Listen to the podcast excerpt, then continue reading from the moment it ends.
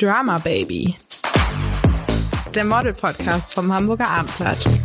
Ja, herzlich willkommen zu einer neuen Folge unseres Videopodcasts Drama Baby mit Marco Sinero und Bennett Behnke. Marco ist Chef einer Hamburger Modelagentur MGM und nebenbei auch noch Buchautor. Vor kurzem ist sein neues Buch erschienen, Fame vs. Fake, mit dem Untertitel Wie das Geschäft von Models und Influencern wirklich läuft. Und durch seine jahrzehntelange Erfahrung im Modelbusiness wird er uns heute ja aus der Praxis direkt erzählen. Es geht heute vor allem ja darum, was es eigentlich bedeutet, ein männliches Model zu sein. Ähm, das Modelbusiness ist ja eine der wenigen Branchen, wo Männer tatsächlich weniger Geld verdienen. Warum ist das eigentlich so? Und warum gibt's auch im Großen und Ganzen viel weniger männliche Models? Das wird Marco uns heute erzählen. Bennett, du bist 22 Jahre alt, kommst genau. aus Hamburg und modelst. Ja. Ähm, bist bei Marco in der Agentur unter Vertrag, daher kennt ihr euch auch. Mhm. Genau, aber vielleicht magst du uns einfach mal erklären, wie bist du überhaupt zum Modeln gekommen und wie kam das, dass du bei Marco in der Agentur ja, ähm, genau. Also Markus tatsächlich oder MGM Models war, ist und war meine erste Agentur. Mhm. Ähm, heißt, das war mein Start dort. Ähm, es hat ganz klassisch angefangen. Ich wurde äh, auf der Straße von einem Scout angesprochen, einen Unabhängigen, also nicht von MGM direkt. Ähm, der kam mir an sich total sympathisch rüber, aber ich war mir nicht so sicher, gut, Modeln erzählen ja mal mhm. viele und kann ja jeder und ist so toll und ich wusste nicht und dachte, ja, lass ich den mal reden, nehme das Kompliment für mich mit, habe mich gefreut und da habe es dann auch erstmal ruhen lassen. Und dann hat er mir nochmal auf Instagram geschrieben, weil wir äh, Socials ausgetauscht hatten. Und ich hatte gesehen, ein sehr guter Freund von mir folgt dem, äh, Salim Ibrahim. Das ist ein mhm. inzwischen sehr erfolgreiches Model, auch bei MGM Model, mhm. ähm, der auf dem Cover von GQ war und wirklich, der, der wirklich erfolgreich arbeitet. Und ich habe gesehen, der folgt dem, dachte ich so, ja gut, dann kann der ja so unseriös vielleicht gar nicht sein und hat vielleicht wirklich was drauf. Und dachte, ich schnack zumindest mal mit dem. Ähm, und das war, hat sich als ja, gute Entscheidung herausgestellt, weil der mich dann erstmal zu MGM Models geführt und meinte, komm, wir probieren es einfach mal. Ähm, dann hatte ich ein Gespräch damals mit Marco äh, und einem Mitarbeiter noch von MGM Models und genau, so bin ich dann dahin gekommen und bin zu der Agentur gekommen. Mhm. Und Marco, ganz blöd gefragt, mhm. ähm, was hast du denn gedacht? Warum war Bennett jetzt so ein Typ, wo du dachtest, den müssen wir aufnehmen in unsere Kartei? Naja, ich meine, er ist groß, er ist ähm, sehr, sehr hübsch und er ist auch sehr fotogen, das kann man ja auch sehen. Mhm. Und das passt natürlich, er hat die ganzen äh, Grundvoraussetzungen erfüllt er ja eigentlich. Sehr ruhig weiter. und was, ja. sind da, was sind die Grundvoraussetzungen? Also ein Klischee ist natürlich groß, äh, mhm. schlank, vielleicht auch muskulös. Ja. Was gibt es da für Unterschiede? Gibt es Unterschiede zu, also bei männlichen Models und weiblichen Models, ähm, wonach ihr entscheidet, wen ihr in eure Kartei aufnehmt? Nein, das, was du eben meintest, das sind eben die Grundvoraussetzungen. Mhm. Äh, groß, schlank, muskulös ist wichtig. Ähm, ja, guter Gesichtsschnitt, wie auch bei den Frauen genauso, also gute Proportionen. Ähm, das äh, ist eigentlich so das Entscheidende, was, was wichtig ist. Dann variieren natürlich die Typen extrem. Dann gibt es ganz äh, verschiedene Typen, die je nach Saison auch mal mehr oder mal weniger gefragt sind, aber das ist halt die Grundvoraussetzung. Mhm. Und wir haben ja in einer mhm. unserer Folgen schon darüber gesprochen. Es gibt ja die sozusagen die Editorials und die Commercial mhm. Models. Äh, ist das bei Männern auch so? Ja, es gibt ganz extreme Typen, die äh, mal für Kampagnen verwendet werden, die ganz extremen Look haben oder vielleicht für ein äh, Fashion-Brand ganz besonders dann gebucht werden. Die setzen sich aber in der Regel nicht durch. Und Bennett ist ein ganz guter Misch. Ähm, der kann also beides. Der kann sowohl High Fashion machen, aber der kann auch so eine kommerzielle Werbung machen. Ne? Also das geht auch. Mhm. Und Bennett, du machst das jetzt also hauptberuflich, oder? Du hast vorher aber noch was anderes gemacht. Vielleicht magst du es einmal erzählen. Genau, also ich habe, äh, bevor ich gemodelt habe, habe ich mein duales Studium angefangen äh, in Business Administration. Also es ist immer nur BWL auf Englisch, klingt aber ein bisschen cooler. Mhm. Und habe es auch zu Ende gemacht. Das war mir ganz wichtig, vor allem auch meinen Eltern sehr wichtig. Ähm, und habe parallel eben mit dem Modeln angefangen. Ähm, das geht ja eh nicht von 0 auf 100, also zumindest in den seltensten Fällen, sondern meistens ist es erstmal eine Art Development, ähm, dass man erstmal eine Mappe aufbaut, dass man coole Fotoshootings macht, um auch den Kunden irgendwas präsentieren zu können können. Ähm, ich hatte auch noch das Pech, dass Corona war zum Anfang, heißt, da war sowieso erstmal alles irgendwie in der Industrie auf Pause. Und genau, so hat sich das dann so ein bisschen abgelöst. Mache nebenbei auch noch Social Media. Ähm, das sind gerade so meine, meine Haupteinkünfte oder mein Hauptberuf, ja. Mhm.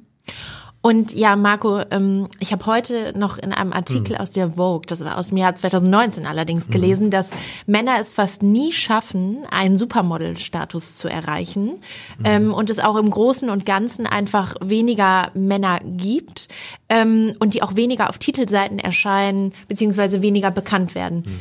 Woran liegt das? Naja, ich denke mal, dass Mode auch ein frauendominiertes Thema ist. Ne? Ich meine, äh, Mode wird meistens vorwiegend für Frauen gemacht. Ich meine, das hat sich in den letzten Jahren ja auch ziemlich verändert, dass Männer auch mehr Interesse haben an Mode. Aber die äh, Frauenzeitschriften zum Beispiel werben natürlich auch mit Frauen. Wir können uns jetzt ja schwer ein Männermodel auf der, auf der Vogue vorstellen. Das ist also immer noch eine relativ frauendominierte Welt.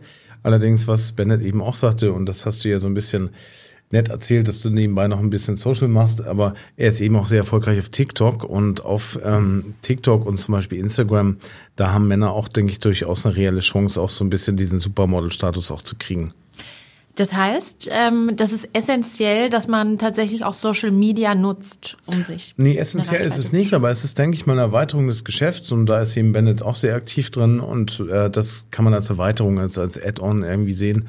Und da zum Beispiel ist, finde ich, die ähm, Frauen-Männer-Quote eigentlich ganz gut ausverteilt. Also da haben Männer genauso eine gute Chance, auch einen Promi-Status, sag ich mal, zu kriegen wie Frauen. Mhm. Okay, aber dann ist bei Männern noch sozusagen dieses Social Media als Add-on teilweise notwendig. Ähm ja, also wenn ja. wer es kann, ne, natürlich, das ist ja auch mal eine Frage, das muss man ja auch können. Ne? Also ich meine, wenn du jetzt Social Media machst, dann bist du ja auch eher ein Creator, das heißt, du musst auch eine gewisse Kreativität besitzen ähm, auch ein bisschen schauspielerische Fähigkeiten haben und ähm, äh, kreativ sein und das kann ja auch nicht jeder. Ja, vor allem ist es, muss man dazu sagen, ja auch immer Chance und Risiko. Also es gibt ja auch, also ich kenne genug Leute, die sich auf Social Media so präsentieren, dass sie sich vielleicht auch für gewisse Marken auch ausschließen. Also ja. deswegen ist es auch immer, dass man mag, man muss es auch können irgendwie. Also mhm. es ist mhm. auch wichtig, dass man da eben vermarktbar bleibt oder das Gesicht so bleibt, dass es auf viele Marken passt. Also wenn, wenn man da sich jetzt nur mit, keine Ahnung, Extremfälle nur, nur oberkörperfrei oder keine Ahnung, mit, mit Drogen oder sonst was in den, in den schlimmsten Fällen präsentiert, natürlich sind dann große Marken nicht mehr damit interessiert, mit deinem Gesicht zu werben. So, deswegen mhm. ist es auch mhm. wichtig, dass man das immer im Hinterkopf hat. Mhm. Und ich habe schon gesehen, äh, du nutzt Instagram und TikTok auch so ein bisschen anders. Ich habe gesehen, auf TikTok, ne, das ist ja auch natürlich vornehmlich eine Plattform für alle unsere Hörerinnen und Hörer, die es vielleicht oder oder Zuschauerinnen und Zuschauer, die es vielleicht nicht so kennen. Ähm, dort werden kleine Reels, sogenannte Videos ausgespielt, die teilweise im Sekundentakt ähm, swipet man da durch und äh, schaut sich manche Videos vielleicht nur fünf Sekunden an. Also da ist super wichtig, dass man irgendwie die Aufmerksamkeit ganz, ganz schnell generiert. Ähm, da gibst du vor allem Beziehungstipps und machst so ein bisschen witzige Videos. Ähm, auf Instagram wiederum habe ich gesehen, da thematisierst du auch Sachen wie ja Männlichkeit ähm, beziehungsweise ja, machst auch äh, mit großen Marken ein bisschen mehr Werbung. Ähm, ja, wie bist du darauf gekommen, dass du TikTok eher so als humorvollen Account mhm. nutzt? Mhm. Na, es liegt einfach ein bisschen auch in der Art der Plattform, wie du gerade meintest. Also Instagram ist ja primär eine Fotoplattform. Heißt, es geht viel um Aussehen, es geht viel darum, dass es schön ist, dass es ästhetisch ist. Ähm, deswegen ist das für mich eher ein Channel, wo ich eben genau wie du meinst, da zeige ich auch mal behind the scenes von Shootings, da poste ich vielleicht eher eine Kampagne, da zeige ich Bilder, die, die wirklich durchdacht sind. Ich habe zum Beispiel heute jetzt gerade, äh, war ich mit ein paar Freunden unterwegs, haben wirklich Bilder geshootet. Das ist richtig ein, ein Prozess, der da stattfindet, da steckt viel hinter. Und TikTok ist halt so schnelllebig, da, da brauchst du irgendwas, was den, was den, den Viewer oder den, den Nutzer catcht. Also irgendwas, was dich, was dich beim, am Ball hält. Äh, und ich persönlich fand die, die Humorschiene da äh, einfach ja, passender für mich. Ich bin, würde mich als humorvoll beschreiben. Ähm, und die Beziehungstipps, das, ja, das kam einfach, äh, keine Ahnung, ich habe mal damit angefangen, weil ich äh, das irgendwie lustig fand und es hat sich dann irgendwann so hochgepusht, dass immer mehr, mehr Videos ähm, gefordert wurden von den Nutzern, dass sie mehr wollten. Tatsächlich? Und ja, auf jeden Fall. Und dann ist es wie so ein, wie so ein Format geworden, ja. Mhm. Muss einmal ganz kurz mal husten. Ach, Scheiße. so, okay. Man muss dazu sagen, Bennett, du wohnst mit deiner Freundin äh, hier in Hamburg in einer Wohnung. Ihr seid auch vor kurzem umgezogen. Also du zeigst ja schon relativ viel von dir. Mhm. Ähm, aber da hast du auch das äh, Gefühl, dass deine Followerinnen und Follower das wollen. Klar, also es ist, ähm, ich glaube, das ist ja, macht ja genau das, macht ja interessant. Also ähm, auf TikTok fange ich gerade tatsächlich primär damit an. Das habe ich noch nicht so viel gemacht, auch mein Privatleben noch mehr zu zeigen und nicht nur mhm. diese Rolle Bennett auf TikTok zu sein, mhm. sondern auch wirklich zu zeigen, guck mal, ich habe uns gerade was Leckeres abends gekocht oder keine Ahnung was, was jetzt gar nicht unbedingt für mich so spannend wirkt. Ich denke mal, warum interessiert das die Leute? Aber wenn du eine Person so intensiv verfolgst und wirklich so viel Content von denen konsumierst, dann interessiert dich auch, wie die Person lebt, wie das zu Hause aussieht, wie was die abends essen, was die, also es klingt immer so banal, aber doch, das, das interessiert die Leute und das merke ich das, also an, einfach an der Resonanz, die von, von den Nutzern kommt. Und deine Stories oder die, diese Reels, das denkst du dir auch alles selber aus? Ja, also natürlich inspiriert man sich da. Ähm, TikTok basiert ja auch viel auf Trends, dass man eben ein Video sieht und das vielleicht mal umdenkt oder äh, einfach adaptiert den Trend. Ähm, aber primär denke ich mir das eigentlich alles selber aus, ja. Mhm. Und wir haben gerade schon im Vorgespräch auch darüber gesprochen, dass die Follower auf unterschiedlichen Plattformen auch teilweise unterschiedlich viel wert sind. Mhm. Also es ist schon was anderes, ob ich jetzt auf TikTok äh, 230.000 Follower habe als auf Instagram auf oder irgendwie auf Twitter. Ähm, was mhm. würdest du sagen, Marco? Ähm, ja, ist, wird die Wertigkeit eines Models auch anhand dieses Kriteriums der Follower bemessen, wenn, wenn Firmen sich ihre Models aussuchen? Äh, ja, kann man durchaus sagen. Ne? Ich meine, es ist natürlich dann auch nochmal, ähm, es gibt dann eben nochmal einen ganz großen Werbeeffekt, der mit eintritt, ähm, den der Kunde ja auch mit einplant. Wenn er jetzt also Bennett bucht, dann guckt er sich wahrscheinlich seine Social-Kanäle an und sieht, okay, der hat auch ziemlich viele Follower und ähm, überlegt sich dann aber vielleicht nicht da noch einen oben draufsetzen, indem er nochmal ähm, irgendwie vielleicht eine Kooperationsidee ähm, nochmal anstößt und da nochmal auf den Kanälen dann von Bennett auch werben kann. Mhm. Ist auch, also ich sag mal, selbst ein normales Shooting, also klar, das ist eine, eine sehr gute Option, ist eben diese, diese Verlängerung der normalen Kampagne durch Social Media. Aber was ja auch passiert bei einem ganz normalen Shooting ist, fast jedes Model postet behind the scenes. Ja. Guck mal, ich bin auf dem Weg zum Shooting mit Marke XY. Ich habe, guck mal, hier stehen Produkte von, die sind im Bild. Das ist, guck mal, ich habe das Outfit an. Also es ist ja so viel Gratis-Werbung, die der Kunde kriegt, dadurch, mhm. dass es einfach nur als Model gebucht wurde, mhm. weil eben so viele Influencer ihr alltägliches Leben auch zeigen. Mhm. Und ähm, du hattest im Vorgespräch auch gesagt, Bennett, dass du den Begriff Influencer nicht so gerne magst, dass du mhm. dich lieber als Content Creator beschreibst. Warum ist das so? Warum naja, was findest du falsch an dem Begriff? Influencer ist ja so ein Anglizismus, kommt ja von Influence, also beeinflussen. Ich weiß nicht, ich finde es nicht den richtigen, das ist der richtige Begriff. Natürlich, wenn man eine gewisse Reichweite hat und viele Leute einen verfolgen, beeinflusst man sie. Ähm, ich kann mir persönlich macht es irgendwie so ein bisschen Bauchrummeln, weil es eben irgendwie so wie so negativ schon ist, eben weil es steht ja oft in der Kritik, dass eben diese Influencer jede Werbung für jedes Geld machen und äh, eben Leute beeinflussen und keine Ahnung, ich finde Content Creator schöner. Also ich, ich kreiere äh, äh, Content, also ich kreiere ja fast schon Kunst, auch wenn es eben Social Media Kunst ist, aber es ist ja trotzdem irgendwie eine Art des Ausdrucks und keine Ahnung, ich finde es irgendwie einen passeren Begriff, weil mhm. ich mich nicht unbedingt, ich, ich poste nichts, um Leute zu beeinflussen, sondern ich poste Leute, um sie zu unterhalten. Mhm. Und deswegen finde ich den Begriff irgendwie passender. Mhm. Finde ich auch schöner. Aber jetzt zum Beispiel bei Instagram, da komme ich auch nochmal drauf zurück, da thematisierst du auch teilweise ernstere Themen. Mhm. Also da gibt es zum Beispiel, habe ich gesehen, bei einem Post, da hast du irgendwie eine Creme im Gesicht mhm. und ähm, die Bildunterschrift lautet, ähm, ja, ich habe manchmal das Hemd zu weit offen, enge Hosen an oder trage zu viel Schmuck. Der ist doch schwul, ist fälschlicherweise oft die einzige logische Konsequenz. Ich definiere Männlichkeit anders. Ähm, sei einfach du selbst, fühle dich wohl, probiere neue Dinge aus und verfolge deine Leidenschaften. Das ist für mich wahre Männlichkeit. Ähm, hast du, ja, also man denkt ja jetzt, okay, du hast negative Erfahrungen vielleicht schon in diesem Bereich gemacht. Ist das so? Ähm, ja, also was heißt negativ? Es ist irgendwie, ich finde Männlichkeit, und das wollte ich damit ja auch thematisieren, es ist eben, als gerade als Model achtet man sehr viel auf sein Aussehen. Und ich weiß nicht, warum das immer noch so ein Ding ist, dass man sagt, das gehört den Frauen. Du meinst eben, klar, die, die Industrie ist davon von geprägt, dass eben gerade Frauen viel auf Mode achten, viel auf Aussehen achten. Ähm, und nur wenn ein Mann es tut, ist er entweder arrogant oder schwul, finde ich halt immer, keine Ahnung, also natürlich ist da keine Wertung drin, ist ja nicht, nicht schlimm, wenn man, wenn man schwul ist beispielsweise, aber ich, ich finde einfach, dass es, dass es irgendwie nicht der Zeit entspricht ähm, und wollte das mit so einem Post eben sagen, weil ich hatte genau hatte da so eine Creme oder Perlen im Gesicht, mhm. ich weiß nicht mehr genau.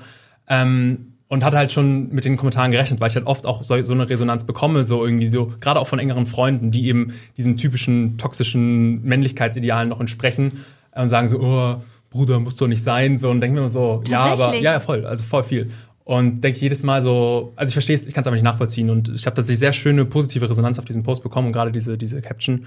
Und ja, genau deswegen ist es weiterhin meine Meinung, die ich vertrete und die ich auch gerne laut äh, an meine Follower äh, ja, herausgebe. Mhm. Ist das, ist das was, was du auch merkst bei den männlichen Models, die ihr ja unter Vertrag habt, dass die auch solche Erfahrungen machen? Ja. Ich hätte gedacht, dieses Thema ist jetzt mittlerweile schon over. Also naja, ich denke, was da so ein bisschen durchspielt, ist auch der Neid. Ne? Also dass der Neid auf vielleicht das gute Aussehen. Ne? Ich meine, wenn da hat sich schon eine ganze Menge getan. Ich finde, die ähm, Generation heute geht im Vergleich zu der meiner Generation schon wieder ganz anders auf die Straße. Eigentlich meine, gerade Jungs sind sehr viel dem sehr viel bewusster und modischer und, und sind auch viel eitler geworden als früher, ähm, auch in dem Alter. Aber ich habe so eine Erfahrung auch schon gemacht und das hat natürlich immer viel damit zu tun, dass wenn ein Typ sich sehr, sehr gut pflegt und sehr gut angezogen ist, mh, polarisiert er natürlich dann auch und weckt vielleicht so den Neid bei Leuten, die es nicht tun. Ne? Mhm. Ich denke dann nur, mir kommen so Assoziationen wie David mhm. Bowie in den 80ern oder ja. so. Da waren natürlich auch die Männer sehr extravertiert und mhm. äh, da gab es ja auch schon irgendwie, äh, ja, so Trends, dass man sich besonders auffällig anzieht oder auch enge Hosen trägt und so. Mhm. Deswegen dachte ich, okay, ähm, das Thema ist vielleicht auch heute nicht mehr. Ich meine, in, in Zeiten von Harry Styles mhm. ähm, ist das vielleicht kein Thema mehr. Es ist auch immer die Frage, auf wen, wen diese Meinung trifft. Also ja. zum Beispiel gerade, wenn man sagt, lustigerweise kommt das viel mehr von Männern als von Frauen. Mhm. Und man sagt so, ne, also so, weil ja viele sagen dann so, ja, das kann doch nicht, können Frauen doch nicht attraktiv finden und so. Doch, also es ist gerade dieses zu sich selbst zu stehen und einfach das zu machen, worauf man Lust hat, ist eben Harry Styles ist ein super Beispiel, ähm, der eben so androgyn ist, dass es wieder, also dass, es nicht nicht zur Frage steht, sondern es ist einfach ein Mann, der das tut und das trägt, was er will und das kommt sehr gut an und ja, finde ich mhm. einfach die richtige Einstellung. Ja, wir haben amerikanischen Kunden, Namen sage ich natürlich jetzt nicht, aber sehr, sehr erfolgreiches Modeunternehmen. Ähm, und die machen jetzt zum Beispiel auch ähm, Kosmetik für Männer. Ne? Und das, äh, für die haben wir jetzt gerade auch einen Mann verbucht, ein Männermodel. Und das ist auch ein neues Thema. Ne? Also das gab es jetzt früher auch noch nicht so wirklich. Ne? Also Concealer für Männer und ähm, ist aber auch unglaublich gefragt. Ne? Ja, das, ja merkst du das? Boomt, ja, ja. Mhm. Okay.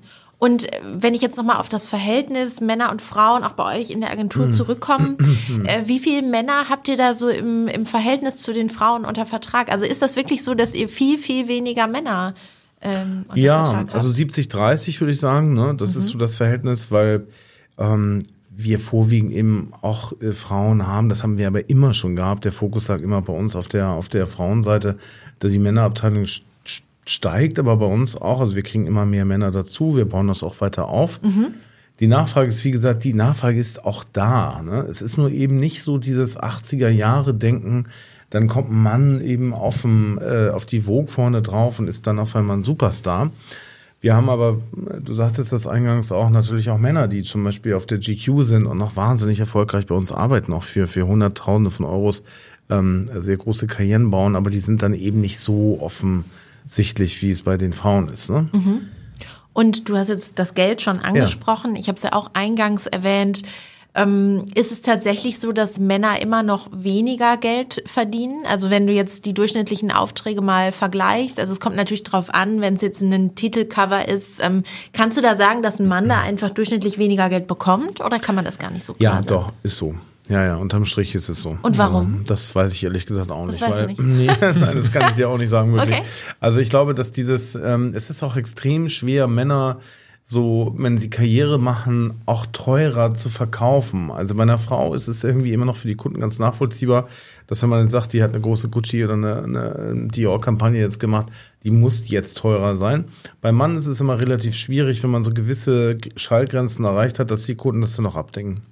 Das ist ja, ja, ist anders als im, im anderen Leben. Also ja? wir brauchen eher eine Männerquote. Ja, super interessant. ja. Und wie fühlt sich das für dich an? Also wenn du jetzt irgendwie weißt, okay, Mensch, für die acht Stunden, die ich jetzt hier vor der Kamera stehe, verdient halt eine weibliche Kollegin mit mindestens ein Drittel mehr oder so. Wie fühlt sich das an? Na, erstmal muss man immer noch sagen, es ist trotzdem Klagen auf hohem Niveau, weil ich eigentlich sehr zufrieden bin, trotzdem mit den Gagen, die ich bekomme. Mhm. Ähm, natürlich ist es irgendwo fühlt sich das auch komisch und doof an. Ähm, ich muss dazu sagen, meine weiblichen Kolleginnen sind dafür aber meistens deutlich länger in der Maske. Mhm. Ähm, wird viel mehr Arbeit in die Haare, ins Make-up. Bei mir ist meistens relativ schnell und problemlos und die Kleider werden meistens dreimal so lang abgesteckt. Und also da ist auch einfach viel mehr Arbeit drinne. Mhm. Ähm, ob das jetzt wirklich so auch gerechtfertigt ist durch die, äh, durch die Gagen, weiß ich nicht.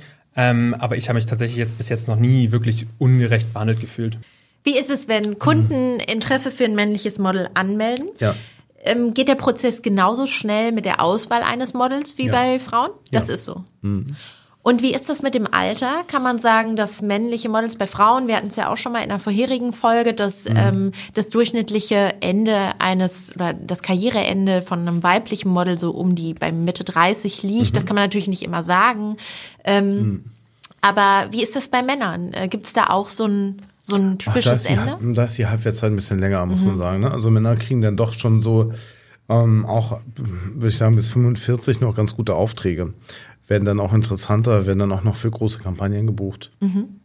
Das heißt aber, also man sagt ja auch, Männer stehen oft erst äh, mit grauen Haaren und ja, wenn sie irgendwie so ein bisschen äh, älter wirken ähm, mhm. in der Blüte ihres Lebens. Ähm, deswegen hätte ich jetzt gedacht, dass es eigentlich noch länger ist. Aber du sagst so 45. Ja, das ist typ, typabhängig, mhm. ne?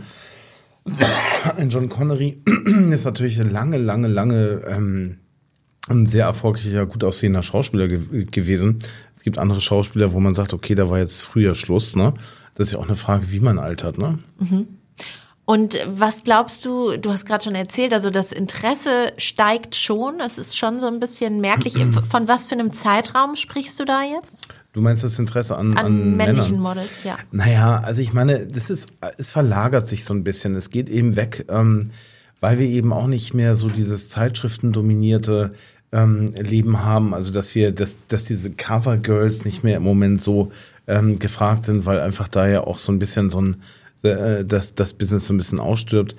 Mm.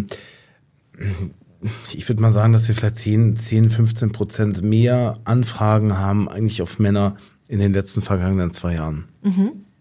Und wenn du jetzt Kampagnen machst, also du machst auch für Kosmetik-Kampagnen, äh, oder? Also ich habe gesehen, zumindest mit Cremes. Mhm. Und, ähm, und wie ist das auch für dich und vielleicht auch in deinem Umfeld? Merkst du da auch, dass die Männer ja sich jetzt auch mal sagen, okay, ja, ich schmink mich auch mal gern und äh, ich will das auch? Mhm. Ähm, also Schminken an sich habe ich jetzt noch nicht so mega viel mitbekommen. Das ist, glaube ich, noch ein mhm. sehr kleines Thema, was aber auf jeden Fall im Kommen ist, ähm, was man auch zum Beispiel auf TikTok viel sieht.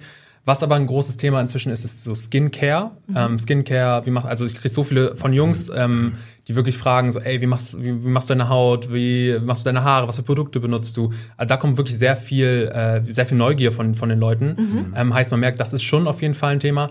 Und dieses Thema Make-up ist auch 100% im Kommen. Ich glaube, da trauen sich noch nicht so viele. Ähm, also ich bin ehrlich, wenn ich mal einen dicken Pickel habe, dann benutze ich auch einen Abdeckstift, so warum auch nicht. Ähm, deswegen, ja, aber ich denke, das wird in den nächsten, Ta ja, äh, nächsten Jahren auf jeden Fall noch größer. Ja. Okay. Ja, alles klar. Ich danke euch. Das ja, war, ein, danke war ein sehr spannender äh, Einblick in dein, in dein Leben. Ich hoffe, das war nicht das letzte Mal, dass du bei uns zu Gast ja, warst. Gerne wieder. Vielleicht äh, kommst du ja nochmal wieder. Und ähm, genau, hab ja. lieben Dank, Marco. Und dann würde ich sagen, bis zum nächsten Mal.